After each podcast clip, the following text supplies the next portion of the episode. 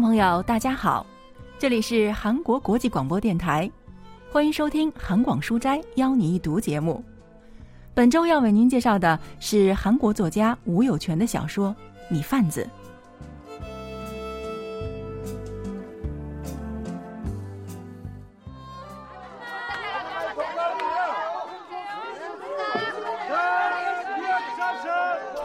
集市上卖米的摊子前，今天也是一大早就熙熙攘攘。无论是卖米的还是买米的，都翘首盼望了五天，才等到了赶集的日子。出来晚了，因为摊位争来吵去的人，流着汗水搬运米袋子的人，高声喊着“快来买便宜货”的人，嫌大米太贵讨价还价的人，撑开布袋子接大米的人。就在这一片乱哄哄之中，俺家的大米是最好的，您要几升啊？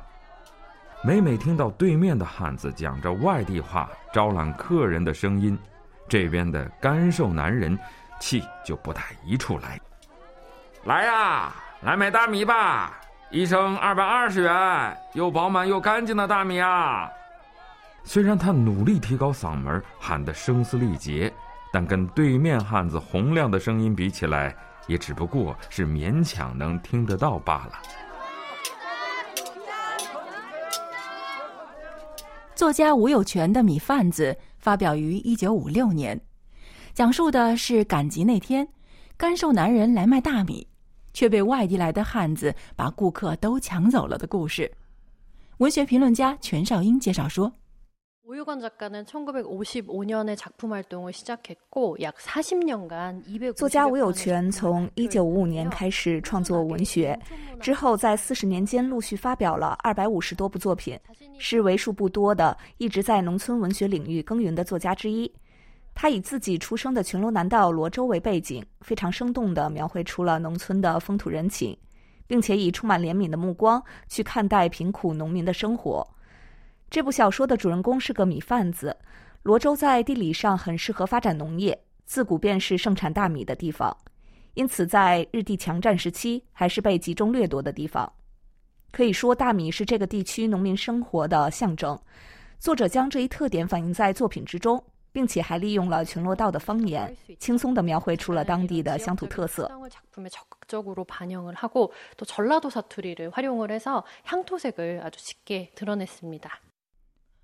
外地汉子不仅比干瘦男人带来的大米更多，而且嗓门更洪亮，身材更魁梧，更主要的是做生意相当有手腕。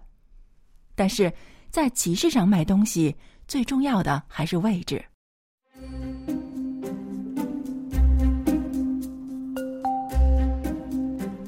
来赶集的大米摊子都摆在集市街道的拐角两边。人们一般都是从现在干瘦男人所在位置的左边进来，所以视线最先看向的当然不会是右边，而是正前方的方向。几乎所有的米贩子都知道对面的摊位比较好，其中最让他们垂涎的就是第一个摊位。赶集那天，干瘦男人一大早。就让孩子去集市上站好了对面的第一个摊位，然后他急急忙忙吃了早饭就赶来，却发现有个不认识的人正在那个位子上摆摊子。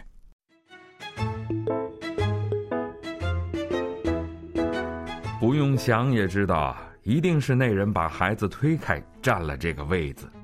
我说：“你把摊子往后挪一点这又不是你一个人的地方，大家和气生财嘛。”什么和气不和气的？你这也太过分了吧！干瘦男人气得满脸通红，扯住那人的席子说：“我说你这个人真是，干嘛发火呀？有话好好说嘛！”外地汉子一边说一边把席子踩住了，干瘦男人又使了把劲儿，可那席子纹丝不动。你这家伙！干瘦男人火冒三丈，弯下腰去抓那汉子的脚，想把他的脚搬开，可不管他多用力，那人的脚却动都不动。我说：“你这是干什么？你以为我是稻草人吗？”外地汉子抬起脚来，一脚踹在干瘦男人的肩膀上。干瘦男人向后踉跄几步，摔倒在地上，眼睛里有好像泪水一样的东西一下子冒了出来。看对方的块头，干瘦男人知道动手是打不过人家的。他瞥见旁边正好有一把割米袋的小刀，便一把握住，想要扑上去。这时，旁边的人们一窝蜂地围上来，紧紧地抓住他，劝他三思而后行。你这个家伙，从哪儿跑来的外乡人，敢在这儿打人？你连句对不起都没有，还随便打本地人！干瘦男人的位子还是被抢走了，来买米的人们都被那外地汉子的吆喝声吸引了过去。一上午过去，快到中午的时候，干瘦男人的米只卖了两升，外地汉子却已经卖了两大袋了。生气的干瘦男人跑到米肠汤饭店，喝起了闷酒。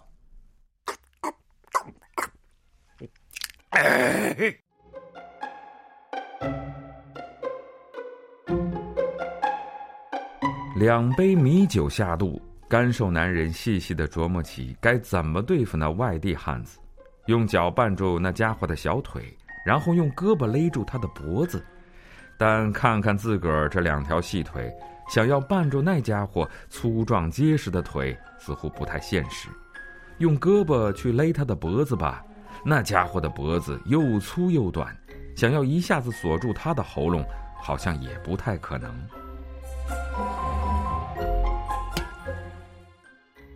大婶儿，再给我倒一杯酒。干瘦男人愤愤不平的接连喝了好几杯，却也没有喝醉。这时，外号叫“白罐腿”的盐贩子推门进来了。干瘦男人看到熟人，很高兴，拉他坐下，一边给他敬酒，一边语带夸张的说起了今天的事情。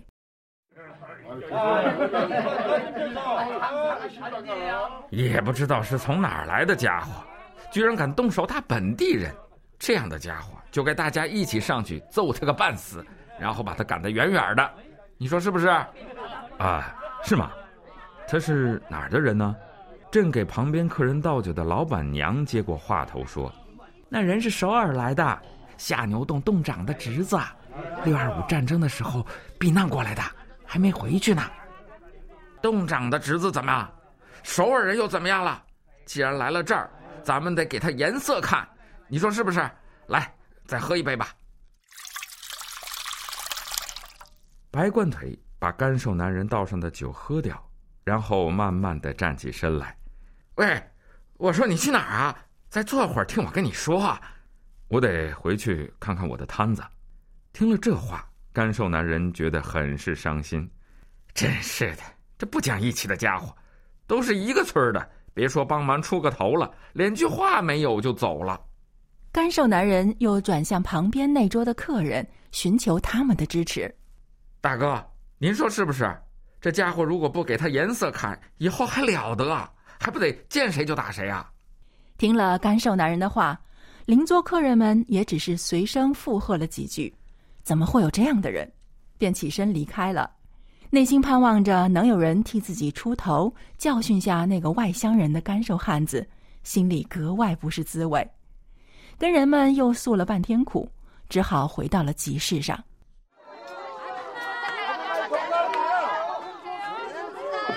来买大米吧，便宜的大米哦，一升只要二百二十元，又饱满又干净的大米。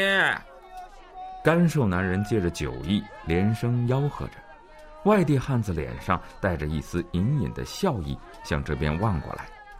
干瘦男人恨不得马上跑到他面前，狠狠的一拳打到他的鼻子上，但他只是这么想着，却无法行动。那家伙宽阔的肩膀，向前微倾的粗粗的脖子，不知不觉给他某种压迫感。你这家伙居然在笑，等着瞧！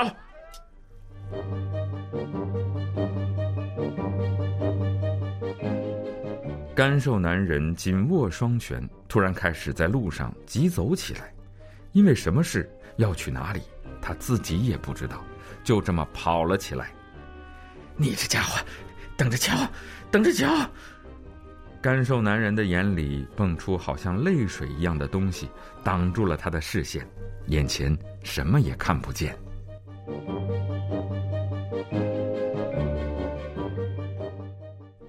干瘦男人漫无目的的四处乱走的时候，遇到了同村的犟牛。犟牛是个大块头，力气也很大，村里人都愿意跟他攀交情。干瘦男人一边感叹着天无绝人之路，一边把犟牛拉到了小酒馆里，跟他诉起苦来。居然有这样的家伙，真是让人忍无可忍。犟牛听了干瘦男人的话，很是生气，但突然想起自己几个月前帮挨打的村里人出头，结果差点被告的事情，他站了起来，托辞说去去就来，出了门扬长而去。干瘦男人以为他是去找一起打架的人，满心期待，但是一直等到太阳下山，也没等到犟牛回来。没办法，他只好又走上了街头。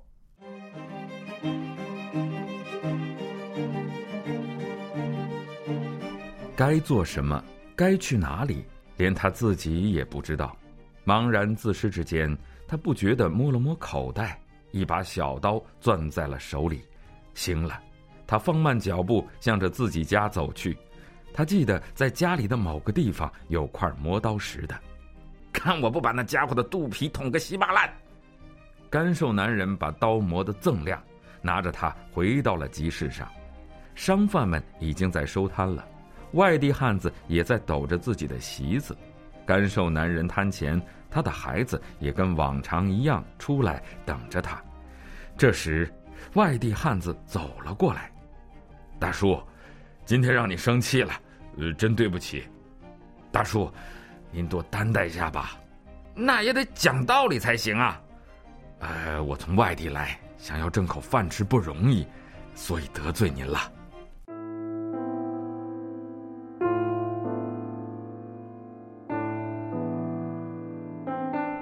那倒是，你的处境也不是一般的难呐。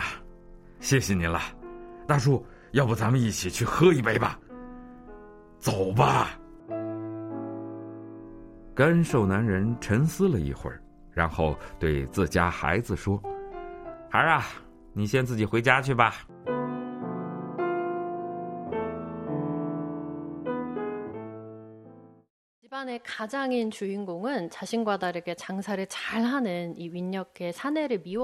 作为一家之长的主人公，虽然对比自己更会做生意的外乡人很不满意，但实际上真正让他感到悲愤的，并不是自己或那个外乡男人，而是不管多么努力，都无法从贫困中摆脱出来的现实。虽然农村处于穷困潦倒的现实之中，但小说中描写的农民们却仍然散发出浓浓的人情味。主人公一直在生气。但得到对方的道歉之后，还是决定让自家孩子先回家，跟那外乡人一起去喝一杯，这让人感到格外温暖，也能想象到两个人在酒馆里消除嫌隙，跟村人们一起愉快相处的情景。二十世纪五十年代的吴有泉就这样以比任何人都更加充满爱意的目光注视着农村社会。并且看到了即使在极度艰难中也仍然存在的温暖的邻里之情。